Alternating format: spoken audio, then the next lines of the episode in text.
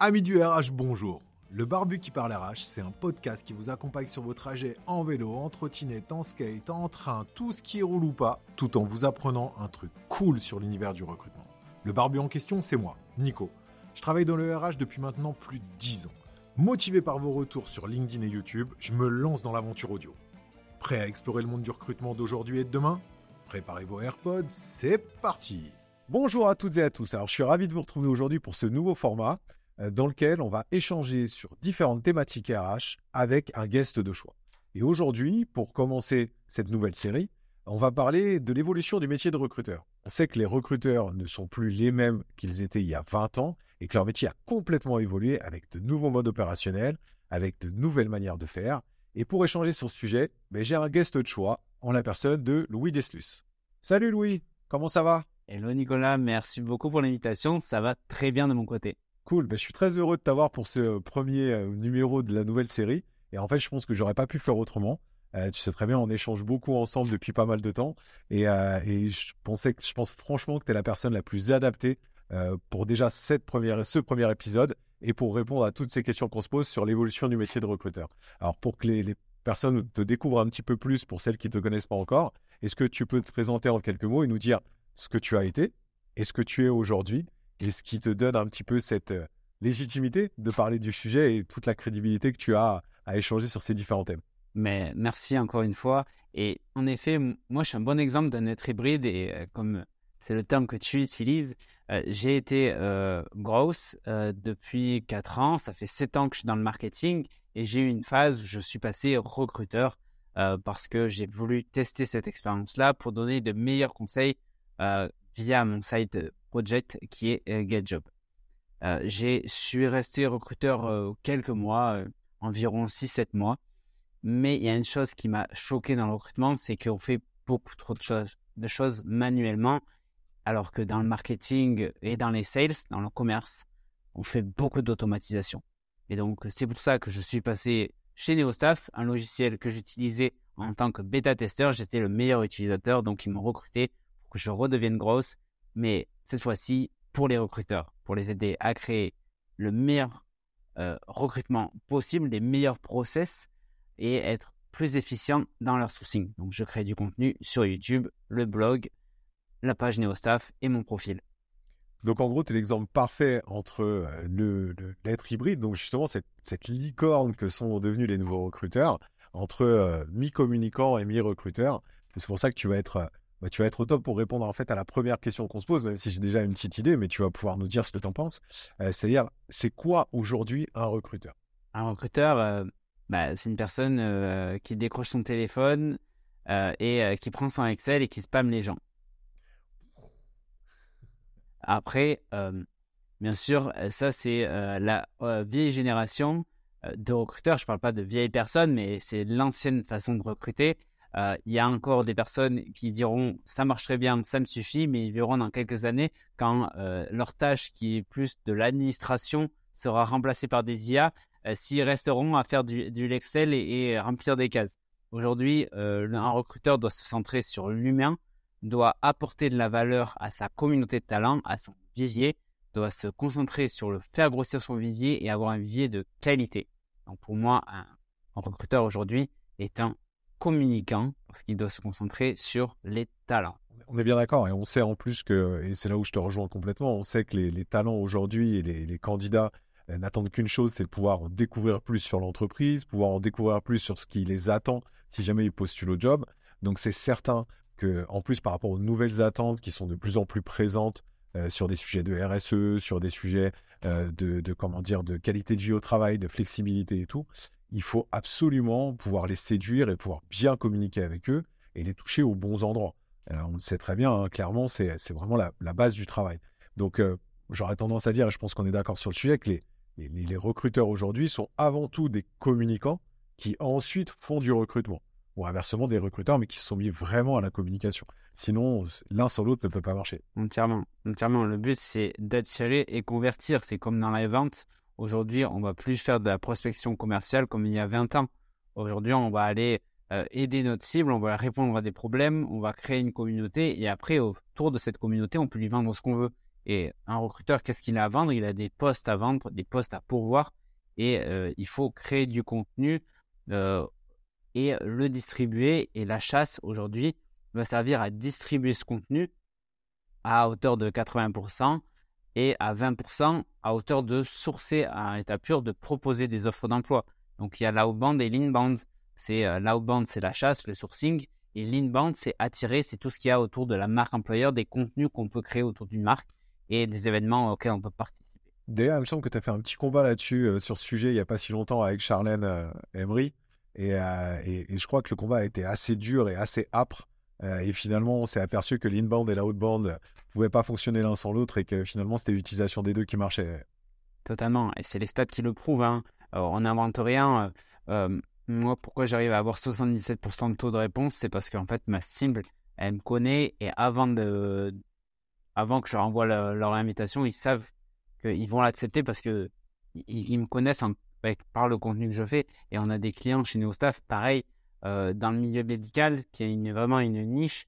il y a une cliente qui est recruteuse qui crée du contenu pour les médecins à 100% de taux de réponse. Euh, de, de taux d'acceptation avec un très bon taux de réponse. C'est énorme. D'ailleurs, euh, quand on parle de ça, est-ce que tu pourrais nous dire, toi, pour toi, en fait, quels seraient les bons modes opérationnels aujourd'hui pour un recruteur? Donc, euh, tout le monde n'est pas fait pour créer du contenu. Donc, en fait, quand on est indépendant, il va falloir faire des choix, il va falloir se rassembler, il va falloir partager du contenu qui n'est pas forcément le nôtre. Donc, en fait, il va falloir se créer une base de contenu sur laquelle on peut s'appuyer, mais sans s'en créer soi-même, on peut utiliser d'autres contenus des, contenus créés par des, entreprises qui sont non concurrentes ou des choses comme ça, euh, et qu'on peut pousser auprès de notre, vivier de talent. Donc le but va être de créer un vivier et de l'alimenter. Comment on crée un vivier? Donc il y a deux façons. On attire via la marque employeur ou on source, on chasse. donc pour ça, on envoie des emails qu'on peut avoir de façon RGPD euh, via LinkedIn et Drop Contact ou tout simplement via NeoStaff parce qu'on a Drop Contact qui est intégré à euh, NeoStaff. Drop Contact est une solution RGPD qui permet d'avoir un enrichissement et donc de trouver des emails. Mais également via LinkedIn, on peut euh, démarcher euh, des talents qui nous intéressent, leur proposer une discussion pour les aider dans leur carrière et pas leur pousser directement une offre. Donc les faire rentrer dans notre visier, avoir leur confiance et leur proposer une offre. C'est comme ça que ça fonctionne. Et euh, maintenant, euh, c'est les meilleurs recruteurs. Aujourd'hui, les meilleures entreprises font comme ça pour recruter et recruter rapidement. Donc pour toi, vraiment le côté, on va dire, ce, qui considère l'activation, tout le travail de la marque employeur, tout le travail de l'employé advocacy, tout le travail vraiment de, création de contenu d'inbound, même si à côté de ça, on fait de l'outbound aussi pour pouvoir justement aller targeter et, récupérer des leads. Pour toi, c'est vraiment la base, la base du sujet aujourd'hui. Oui, tu, dis un lapsus, c'est, tu parles de lead. Mais un talent, c'est un lead, c'est-à-dire quelqu'un qu'on vise. Un lead, c'est un, prospect dans le langage commercial. C'est quelque chose, quelqu'un qu'on va essayer de cibler. Et cibler, on va le cibler par du contenu, par des messages euh, et euh, bien sûr par euh, de la chasse. Après, il ne faut pas oublier une chose, c'est qu'il est bien de mesurer. On mesure ses actions pour définir quelles actions nous apportent le plus de talent et lesquels euh, nous permettent de réduire notre time to hiring, donc notre durée de recrutement entre la prise du besoin et la signature du contrat.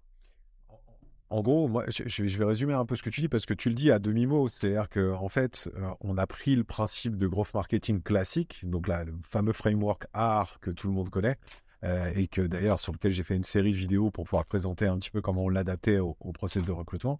On le prend et on l'adapte au recrutement, en fait on fait de l'acquisition et c'est là, c'est là où on va peut-être faire un petit peu d'outbound, où on va aller chercher euh, comment toucher les clients, enfin comment toucher les candidats, tu vois, encore une fois un lapsus. Euh, comment toucher les candidats, comment les faire venir chez toi. Ensuite, on va travailler la marque employeur, on va travailler l'employé advocacy pour les séduire, pour faire en sorte que le potentiel candidat postule réellement.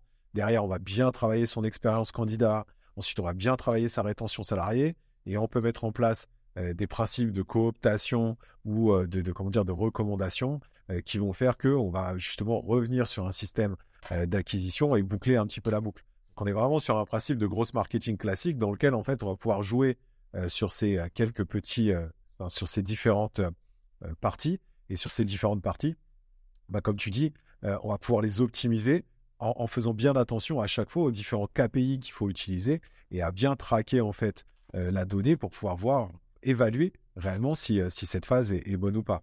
On est vraiment sur un, sur un principe en fait d'évolution et c'est là où, où des personnes comme toi sont hyper intéressantes. C'est-à-dire que les, les grosses marketeurs peuvent devenir demain des grosses recruteurs et les recruteurs devront faire du gros marketing pour devenir des grosses recruteurs. Et là, je fais une petite parenthèse en disant euh, bonjour à nos amis de chez Grow Firing notamment, euh, qui, euh, qui bossent beaucoup là-dessus sur la création d'une communauté pour, pour pouvoir développer justement un petit peu ce mindset. Quoi. Totalement. Et, et pour ceux qui, voilà, on dit un peu de jargon, n'hésitez pas à aller voir bah, du coup la série de, vidéos que tu as fait qui est super intéressante et qui vulgarise justement les termes d'une grosse marketing pour les recruteurs mais également ces métiers-là. Le gros hiring, c'est plutôt un mouvement et moins un métier, euh, le gros hiring. Mais par contre, le métier, c'est plutôt le métier, c'est c'est Recops, on va l'appeler, c'est recruteur opérationnel. Euh, Recops, c'est un terme qui vient des US et qui a été, euh, qui vient de plus en plus. Il y a des communautés de Recops qui se créent, des outils pour les Recops, et c'est euh, un peu celui qui va mettre les, recruteurs dans des chaussons je prends les mots du, Recops de, de Doctolib pour cela et j'ai fait une vidéo en fait justement sur ce métier de Recops et c'est très intéressant ces mouvements qui viennent et on voit bien que c'est hybride. dans cette vidéo, il témoigne comme quoi les Recops en fait ils viennent de différents horizons ou c'est des techs ou c'est des marketeurs qui viennent dans le milieu du recrutement ou c'est des recruteurs qui ont l'appétence pour la technique et qui vont se mettre au marketing et à la technique, à la data. Yes. C'est là où on voit en fait toute, l'évolution de ce métier et c'est ça qui est super intéressant. Mais du coup, la question qu'on peut se poser, et moi on me la pose régulièrement, euh, c'est euh, mais aujourd'hui, réellement, est-ce que les recruteurs sont pas devenus des commerciaux Est-ce qu'on n'est pas justement sur une, une évolution qui est un petit peu tendancieuse? Et, euh, est-ce que justement le métier n'a pas vraiment autant changé que ça? Et, qu'est-ce que c'est pour toi? Comment on pourrait mettre en perspective aujourd'hui pour toi ces deux métiers? Est-ce qu'il y a encore une différence ou est-ce que finalement les recruteurs sont définitivement devenus des commerciaux? Pour moi, là, il, va avoir l'image euh, du mauvais commercial qui va sortir dans la tête des personnes qui voient cette vidéo. En, soi, pour moi, un mauvais recruteur est un mauvais commercial et un bon recruteur est un bon commercial. C'est-à-dire qu'un euh, mauvais recruteur, il va spammer les gens, il va prendre son Excel et il va spammer les gens. Un mauvais, un, recruteur, il fait pareil. Un mauvais commercial, un mauvais recruteur, ils font la même chose. Ils spamment les gens et, et ils ont un Excel un bon, un, bon commercial euh, va faire beaucoup d'inbound et va utiliser l'inbound créé par, sa par son entreprise pour aller pousser du contenu à son audience.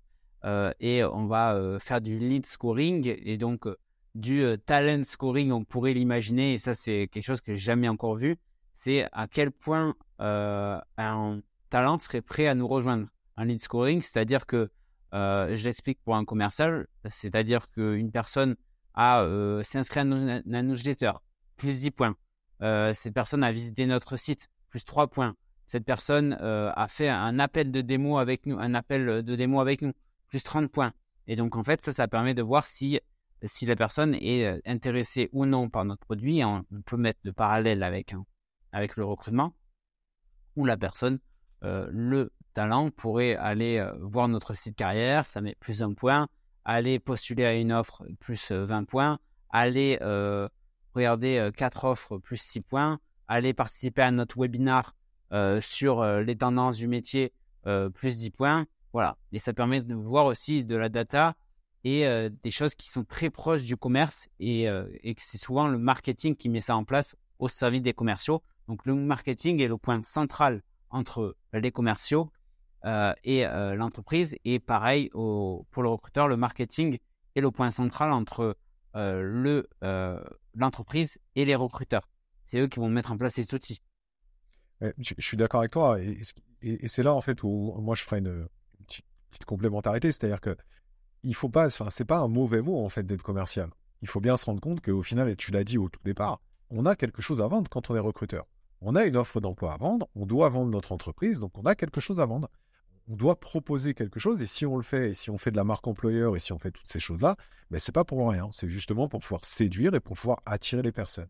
Alors, je pense qu'il ne faut pas le prendre dans le mauvais sens du terme et se dire que oui, on est, enfin, les recruteurs sont en partie devenus des commerciaux, mais ils conservent en fait ce côté hyper important qui est le côté humain de la relation humaine, mais qui au final aussi est très proche au niveau des commerciaux parce que les commerciaux gardent aussi un côté très humain. Mais je trouve que ce qu'il y a d'intéressant en fait, c'est sans vouloir aller vraiment trop loin dans le côté produit pur, mais vraiment s'adapter. Et c'est l'évolution aujourd'hui du métier de recruteur qui s'adapte avec ces nouvelles pratiques. On a même vu Nicolas de chez Typique, je ne sais pas si tu le connais, qui lui a un modèle de recrutement sur lequel bah, il va à la sortie des métros, il va dans la rue, il va contacter directement les gens pour, pour pouvoir voir bah, s'ils sont en recherche de poste ou pouvoir leur proposer un poste. Ce qui est super intéressant avec un modèle qui est complètement novateur dans le monde du recrutement, clairement. Et, en l'occurrence, sur certains profils, ça marche en plus. Donc, donc je pense qu'il faut plutôt pas se dire est-ce que c'est est -ce c'est vraiment cette direction-là ou pas, mais se dire que bah voilà, les modèles en fait s'interconnectent et on se sert des différentes évolutions. Mais du coup, je vais te poser une question, parce que là, on parle de beaucoup de choses, des évolutions et ainsi de suite. Moi, je connais encore des cabinets de recrutement qui ne recrutent pratiquement que par papier, clairement, hein, que avec de la presse et voire que avec de la chasse, euh, de la chasse, on va dire, euh, directe. Est-ce que tu penses qu'aujourd'hui, on peut encore recruter à l'ancienne ou est-ce que tu penses que c'est plus possible? Moi, ça dépend euh, quel âge a notre cabinet, quel âge a notre entreprise. Si on a déjà notre réputation, notre vivier, ça va marcher un certain temps. Sais que les anciennes générations de candidats ils partent et que les nouvelles générations, la génération Z, n'a plus en vouloir de, ces techniques de recrutement. Euh, veux dire, euh, je suis en train de manger au restaurant avec mes potes, euh, je vois mon numéro sonner, euh, je vois un 09, je réponds pas. C'est qui qui m'appelle déjà? C'est qui qui m'appelle sur mon téléphone et pas sur WhatsApp? C'est un, peu ça, tu vois. genre, ça va changer au fur et à mesure. Aujourd'hui, ça, ça, continue à marcher. Je connais des très bons recruteurs et des gens qui recrutent très bien. Et, et, ça marchera. Et au fur et à mesure, ça va conquérir de plus en plus de parts de marché notamment pour les profils au début tech, marketing, sales, tous les, gens du service, euh, ça va, ça va très, très bien marcher. Et après, on viendra sur des profils de l'industrie, euh, du BTP.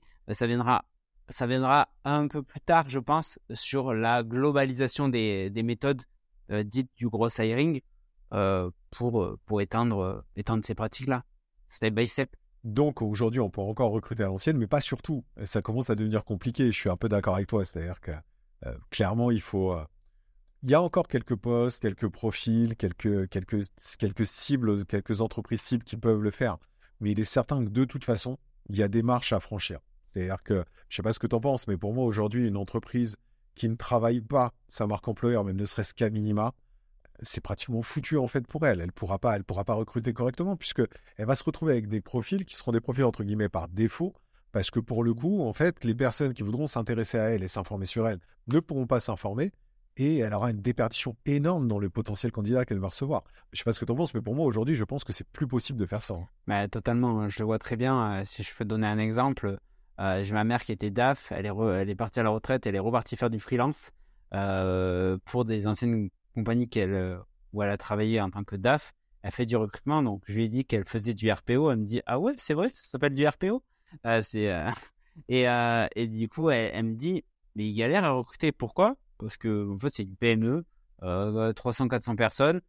Mais franchement, ils n'ont pas jamais travaillé leur marque employeur. Ils la travaillent en interne. Il n'y a personne qui est au courant. C'est-à-dire qu'ils sont super en communication interne, mais ils savent même pas ce que c'est la marque employeur. C'est surtout ça le problème, c'est que les gens, ils, découvrent ça et ils disent là, ça c'est, ça c'est pas pour moi, ça j'ai jamais fait ça. Euh. mais sauf qu'au fur et à mesure, ils vont voir qu'ils vont avoir de plus en plus de mal à recruter. On parle de, de guerre des talents, euh, c'est plutôt euh, de pénurie de talents, même pas. C'est, juste que les talents, ils, recherchent autre chose aujourd'hui. Et, surtout, il faut bien rappeler à tout le monde, moi je le rappelle hein, avant qu'on continue, mais il y a plus de 90% des candidats qui, avant de postuler à une offre, se renseignent sur l'entreprise.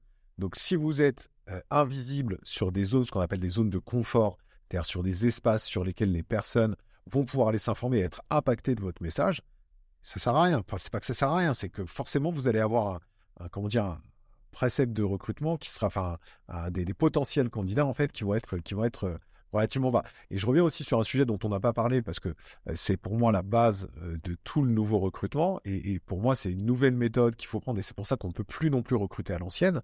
C'est que on le dit et on le répète tout le temps, à un poste correspondent de nombreux profils. Donc déjà, une base de l'évolution du recrutement aujourd'hui, enfin tu me diras ce que tu en penses Louis, hein, mais pour moi, une base d'une évolution du recrutement, c'est de faire des personas.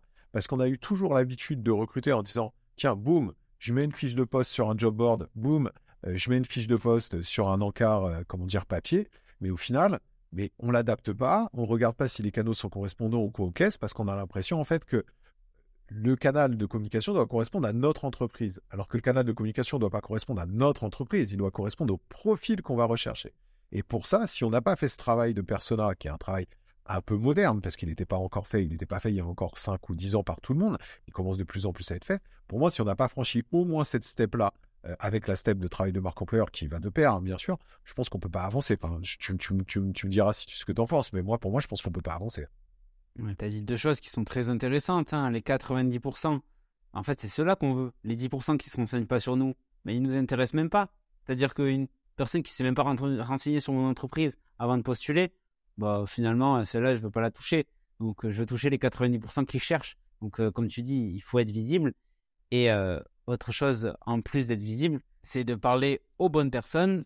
Donc, euh, tu parles de, de persona et j'ai envie de parler de persona candidat. J'ai même créé un template pour ça. Et je trouve que c'est primordial de savoir à qui on s'adresse pour adresser le bon message. Et j'en parlais avec Aurélien euh, de Trimoji euh, dans un webinar, justement sur la personnalité. C'est-à-dire que une booléenne, une recherche booléenne, comme vous avez l'habitude de faire, va exclure des profils qui sont potentiellement des, potentiellement des bons matchs. Il faut essayer d'aller sourcer différemment, des sourcer des gens qui ont participé à vos webinars, qui sont vraiment intéressés par votre entreprise, par exemple.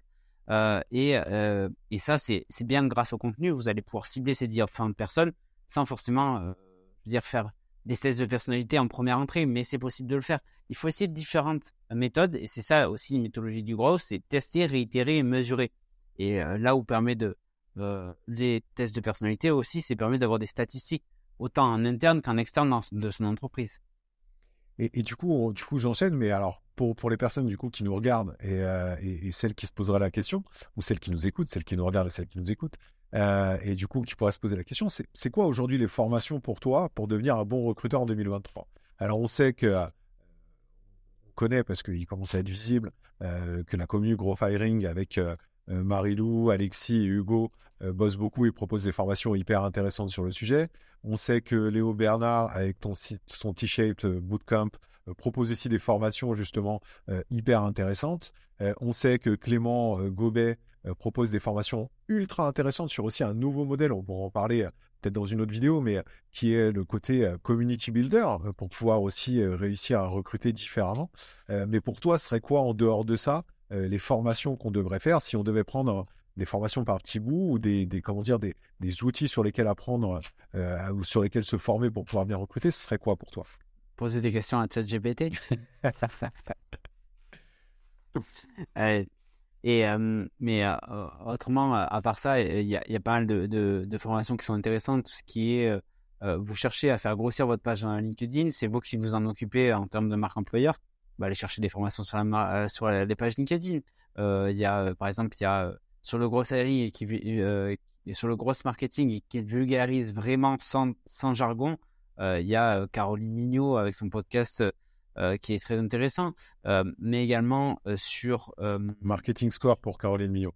D'ailleurs, on vous mettra, enfin, je vous mettrai en comment dire en, en description, je vous mettrai tous les liens dont on a parlé euh, pour toutes les différentes formations, comme ça vous les aurez. Euh, donc euh, vous, pourrez, pourrez aller regarder tout, ce qu'on a dit et vous aurez tous les éléments. Vas-y, je t'en Voilà. Mais si on, si on parle de, de grosses aussi, voilà, nous on accompagne sur, chez nos staff sur l'automatisation, on forme à, l'automatisation du processus de, de recrutement pour qu'il soit personnalisé et qu'on arrête de spammer les, les, les, les talents. il y a aussi Laura Pedro qui a sorti euh, un e-learning pour appréhender, voilà, pour commencer dans le recrutement avant de se mettre, voilà, parce qu'il faut avoir les bases avant de, de, euh, de faut mettre la charrue avant les bœufs, comme on dit. Euh, il faut faire, avant d'automatiser et de mettre du gros, il faut déjà avoir les bonnes bases, faire les, les bonnes méthodes.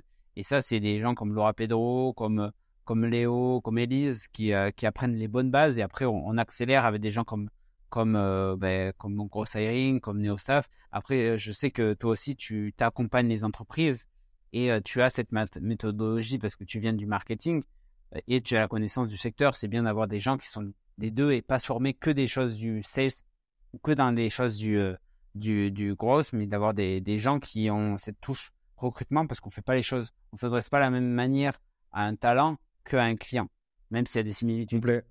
Je pense qu'on vous a fait un petit tour de ce qui était, euh, intéressant à faire. Euh, en tous les cas, il y a de quoi faire. Et, là où on voit en fait que, ça devient aussi euh, plus moderne, c'est que ben, finalement les formations, ben, elles se font en ligne, où elles se trouvent, où elles se cherchent. Parce qu'il y a aussi plein de nouvelles méthodes en fait qui n'existent pas encore et qui, qui sont en train d'être créées et qui sont en train d'être éprouvées. C'est un peu aussi le principe du growth. Euh, c'est le système de toujours être en évolution. Et, dans ce sens-là, j'avais une question à te poser parce que là, pour le coup, euh, moi, c'est quelque chose que je vois parce que je donne encore quelques, quelques journées de cours dans l'année au CESI euh, pour pouvoir accompagner justement les, les, les, RH, les masters RH en fait à ces nouvelles méthodes. Mais pour toi, comment les écoles peuvent faire face à ça? Parce que finalement, il y a les gros marketeurs ou euh, les, comment dire, les recruteurs qui vont s'informer, qui vont se former sur tous ces sujets. Mais il y a aussi un gros sujet de formation de base parce que euh, les RH, bah, c'est un, métier, il y a une formation, c'est un diplôme. Et j'ai l'impression que les écoles ne sont pas prêtes, en fait, à, à lancer euh, leurs étudiants, en fait, dans ce nouveau monde. J'ai l'impression qu'ils arrivent et qu'ils découvrent tout ça, alors qu'on devrait pouvoir leur donner une base de, de fonctionnement. Il y a deux sujets là-dessus, c'est que même les écoles apprennent mal aux étudiants à être des bons candidats. Ça, c'est valable pour tous les secteurs. C'est-à-dire que c'est un autre sujet, mais ça ne leur apprend pas à bien recruter des jobs si on ne leur apprend pas à bien chercher un job. Déjà, on leur dit que se vendre, c'est mal, alors qu'il faut savoir se vendre, il faut avoir une proposition de valeur. Et déjà, ça, c'est un mauvais point pour les écoles. Il y a peu d'écoles qui font, même dans la structure. Maintenant, il y a des outils comme Searchy euh, qu'a créé euh, euh, Thomas Clément qui permettent un peu d'avoir ce côté ATS, mais pour candidat. Donc déjà, ça, ça me mettrait le pied à l'étrier d'avoir être un bon candidat, ça aide à être un bon recruteur. Euh, deuxième chose, c'est que le recrutement a souvent été le parent pauvre des RH, euh, a été critiqué, euh, même et maintenant le recrutement, ça va gagne ses lettres de noblesse, mais c'est le sourcing maintenant qui, qui en pâtit. C'est-à-dire qu'il y a plusieurs choses dans le, dans le recrutement, mais la partie sourcing, c'est un peu le parent pauvre. et ça souffre d'une mauvaise image. Pourquoi? Mais ben, Justement, c'est la même image que les commerciaux l'image des recruteurs, c'est des gens qui spamment, qui sont euh, pas forcément agréables et euh, qui vont harceler les candidats. Et on en a encore. C'est parce que aussi il y a un problème de management, de formation. On recrute des gens qui n'ont jamais fait de formation dans le recrutement. On leur dit tu vas faire ça, tu vas faire des chiffres. Moi, moi on m'imposait de faire 70 calls par jour. Euh, je peux te dire que j'ai vite automatisé. je faisais des faux calls quand j'avais besoin de faire de la durée parce qu'il y avait un chiffre de durée resté au téléphone un certain temps j'appelais ma mère et j'automatisais mes, scripts sur NeoStaff. Euh, et, franchement, je faisais autant de, de recrutement que les autres, voire plus. C'est juste que je, je voulais pas déranger les gens.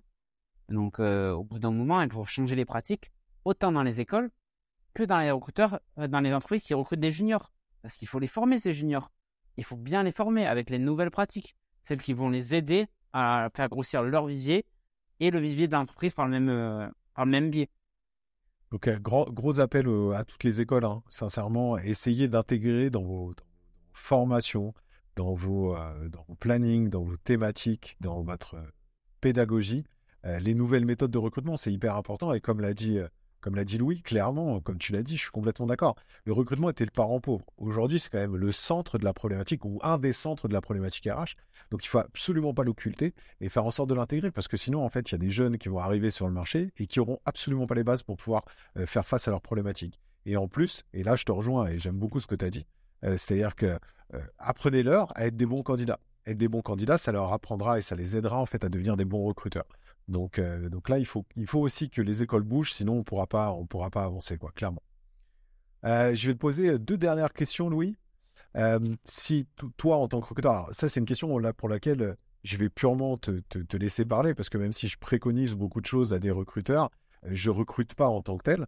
Donc toi, si jamais tu avais une boîte à outils parfaite, qu'est-ce que tu mettrais dedans dans ta boîte à outils pour recruter? Alors, je mettrais mon maillon central, c'est mon ATS mon ATS et je, mettrai après une brique, des briques d'outils juste autour. Euh, dans mon ATS, je vais en recommander plusieurs pour être euh, assez exhaustif et euh, pour présenter un peu le marché.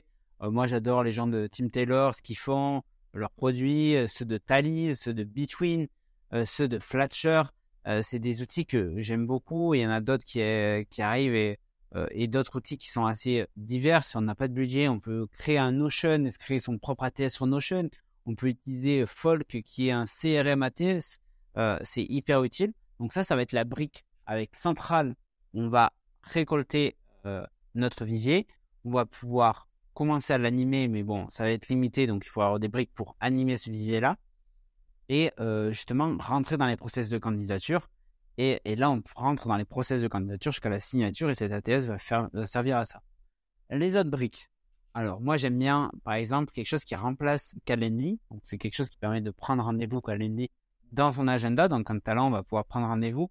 Et au lieu de batailler pendant 15 ans, moi, j'étais en cabinet de recrutement il n'y a pas si longtemps, c'était il y a deux ans, euh, il n'y avait pas Calendly. C'est-à-dire que tu devais batailler, euh, faire des plusieurs échanges de mails pour caler un créneau. Alors que Calendly, la personne, elle prend un rendez-vous dans ton agenda, c'est fini.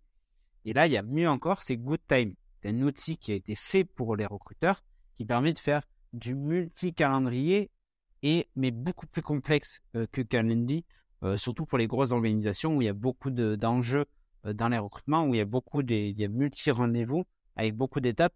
GoodTime permet faire ça. Ça, c'est un outil pour la prise de rendez-vous.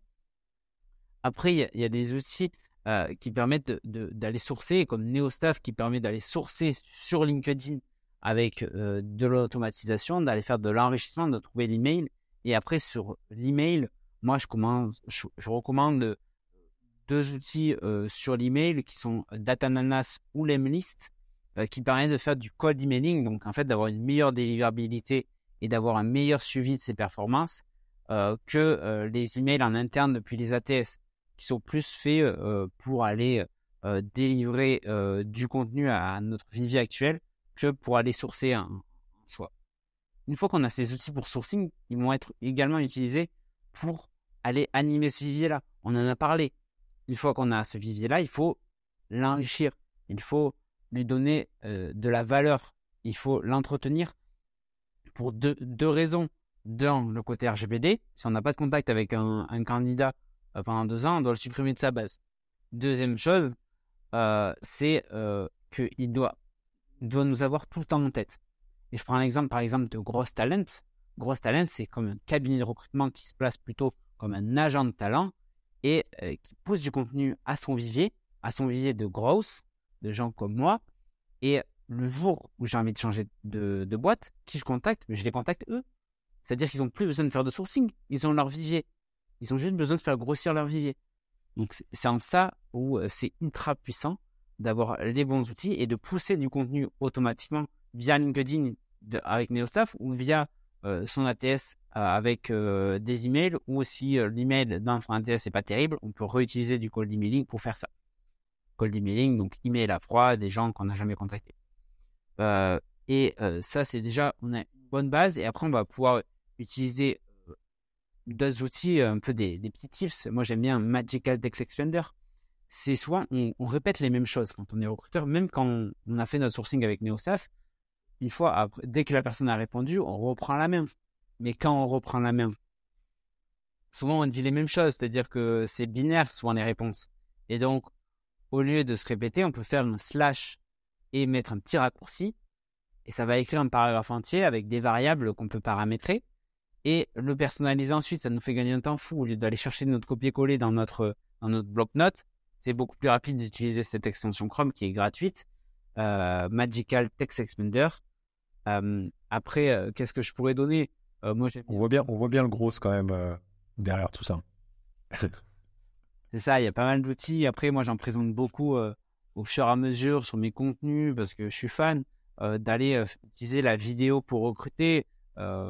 vidéo Ask, l'intégrer, c'est super. ça permet de faire des dialogues asynchrones. mais également, on peut utiliser Tela, T-E-2-L-A, pour créer des vidéos comme Loom. Donc, ça permet de faire un screen vidéo pour expliquer les choses à nos candidats, on peut les mettre sur des, sur des, sur des pages, euh, sur des, euh, des euh, comment ça s'appelle, sur des, sur nos offres d'emploi. après, il y a un domaine qui est beaucoup plus toi, qui est beaucoup plus, où c'est beaucoup plus ta spécialité. Là, je t'ai parlé beaucoup d'outils entre les entretiens et le sourcing, mais il y a toute la partie programmation, annonce, programmatique, annonce, euh, et ça, je vais te laisser la parole parce que tu es plus calé sur moi et il y a des outils que tu pourrais présenter là-dessus. Ouais, après, après, on va pas les présenter aujourd'hui parce que sinon ça va être un peu long et puis on a fait des vidéos sur le sujet. Euh, mais c'est vrai que les outils de base, en fait, c'est les outils d'acquisition. Donc ça va être tout ce qui est job board, CVTech et ainsi de suite. Mais, euh, mais ce que je retiens, en fait, c'est ce que tu as dit. C'est-à-dire que la base, c'est l'ATS. Et ce qui y a de dingue, c'est qu'aujourd'hui, il y a encore beaucoup, beaucoup de boîtes qui fonctionnent sans ATS, qui fonctionnent avec Excel et qui fonctionnent avec des petits tableaux. Quoi. Et ça, c'est plus possible. Ça n'est plus possible. Surtout en plus avec le coût des ATS qui a quand même largement diminué depuis beaucoup d'années, depuis pas mal d'années. Franchement, aujourd'hui, bosser, recruter sans ATS, c'est pas possible. Et puis, vous ne pourrez pas faire du bon recrutement réellement sans ATS. Donc, il faut vraiment vous mettre là-dessus. Louis, on a, on a cité certains. Euh, il a cité Tim Taylor, Thalys, Fletcher. On pourrait mettre Recruity, tout le for staffing. Il y en a plein. Et franchement, vous trouvez forcément euh, quelque chose qui, va à votre main. Euh, et puis, même si jamais vous avez besoin de questions, en tous les cas, nous, on est là pour vous aider. C'est notre métier aussi de conseiller les bons ATS aux entreprises et de les aider dans ce choix-là. Donc n'hésitez pas, on est là, on est pour vous aider, que ce soit pour ça ou pour plein d'autres choses d'ailleurs. Hein. Mais en tous les cas, sur cet aspect-là, on est vraiment là pour vous aider. Et après, on a entendu tout ce que tu as dit, c'est-à-dire toutes ces petites briques qui vont se mettre autour qui sont des briques euh, de comment dire de growth, moins de growth en fait, mais qui sont plein de briques en fait qui vont t'aider à, à, recruter correctement. Et là sur cette partie-là, bah, je vous invite à suivre Louis parce que bah, parce qu'il donne toujours des très bons conseils sur le sujet. Et il a toujours des nouvelles idées, il a toujours des nouveaux outils en fait qu'il a essayé et qu'il va pouvoir vous proposer. C'est ça le talent du growth. Et ça vous permet à vous, qui êtes euh, de toute façon pas de départ au départ growth marketer, en fait, ça vous permet de bénéficier euh, de ces tests à lui pour pouvoir à votre tour essayer des choses qui ont déjà quand même un peu été prouvées. Donc on connaît un petit peu euh, l'utilité. Euh, merci beaucoup pour cette boîte à outils, Louis. Et puis je vais te poser une toute dernière question euh, avant de te laisser avant de te laisser vaquer à tes occupations et à ton gros firing. c'est est-ce que tu as un exemple en termes de stats ou autre de réussite d'un recrutement que tu as fait ou que qui a été fait récemment par par un de tes un de tes clients? Oui, actuellement par exemple on, accompagne Gemini et et c'est étonnant, en fait, ils ont testé NeoStaff et, et à la base, ils faisaient que de l'email en mode très fiche de poste. Ils balançaient la fiche de poste, mais en mode le mauvais commercial, le mauvais recruteur.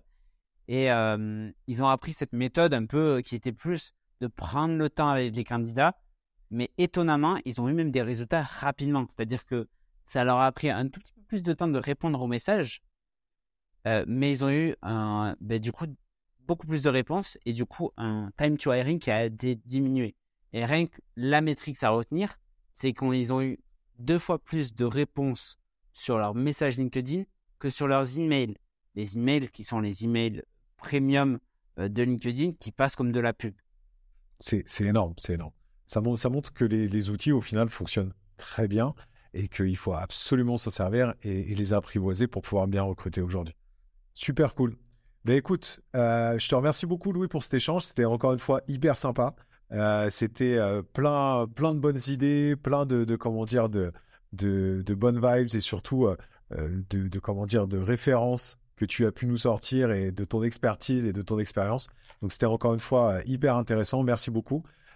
pour tout le monde, je vous, je vous laisserai tous les liens en description et en commentaire. Si vous avez des questions, n'hésitez absolument pas à me les poser. Je suis vraiment à votre disposition. On est là aussi euh, chez Team pour vous accompagner si vous avez besoin sur tous ces sujets-là. Euh, et, comment dire, et surtout allez suivre Louis, que ce soit sur LinkedIn, sur sa chaîne euh, YouTube ou autre, parce qu'il est toujours plein de bons conseils et de bonnes idées. merci encore Louis. je te laisse le mot de la fin et merci beaucoup pour ce premier épisode de cette nouvelle série. Ça m'a fait très plaisir de le partager avec toi. et de toute façon, on s'en fera d'autres parce qu'on a pas mal de sujets à voir ensemble. Yes, merci beaucoup euh, Nicolas, merci pour l'invitation et pour tous ces beaux compliments. Je te les renvoie à un team, je sais comment ça bosse et, euh, et c'est super pour se faire accompagner. Et, et, souvent, ça coûte moins cher que de faire soi-même, hein, euh, parce que négocier en gros, c'est cool, quoi. Donc voilà. Louis Dessus, la grosse moustache sur LinkedIn. Merci beaucoup Louis, à bientôt. Merci à tous les survivants qui sont restés jusqu'au bout. C'était le Barbu qui parle RH, le podcast sur le recrutement d'aujourd'hui et de demain. Vous pouvez me retrouver sur LinkedIn, Nicolas Pazetti, aka le barbu qui parle RH. Si vous avez kiffé, la meilleure façon de nous soutenir, c'est de laisser un super avis 5 étoiles sur votre plateforme d'écoute. À très vite pour un nouvel épisode.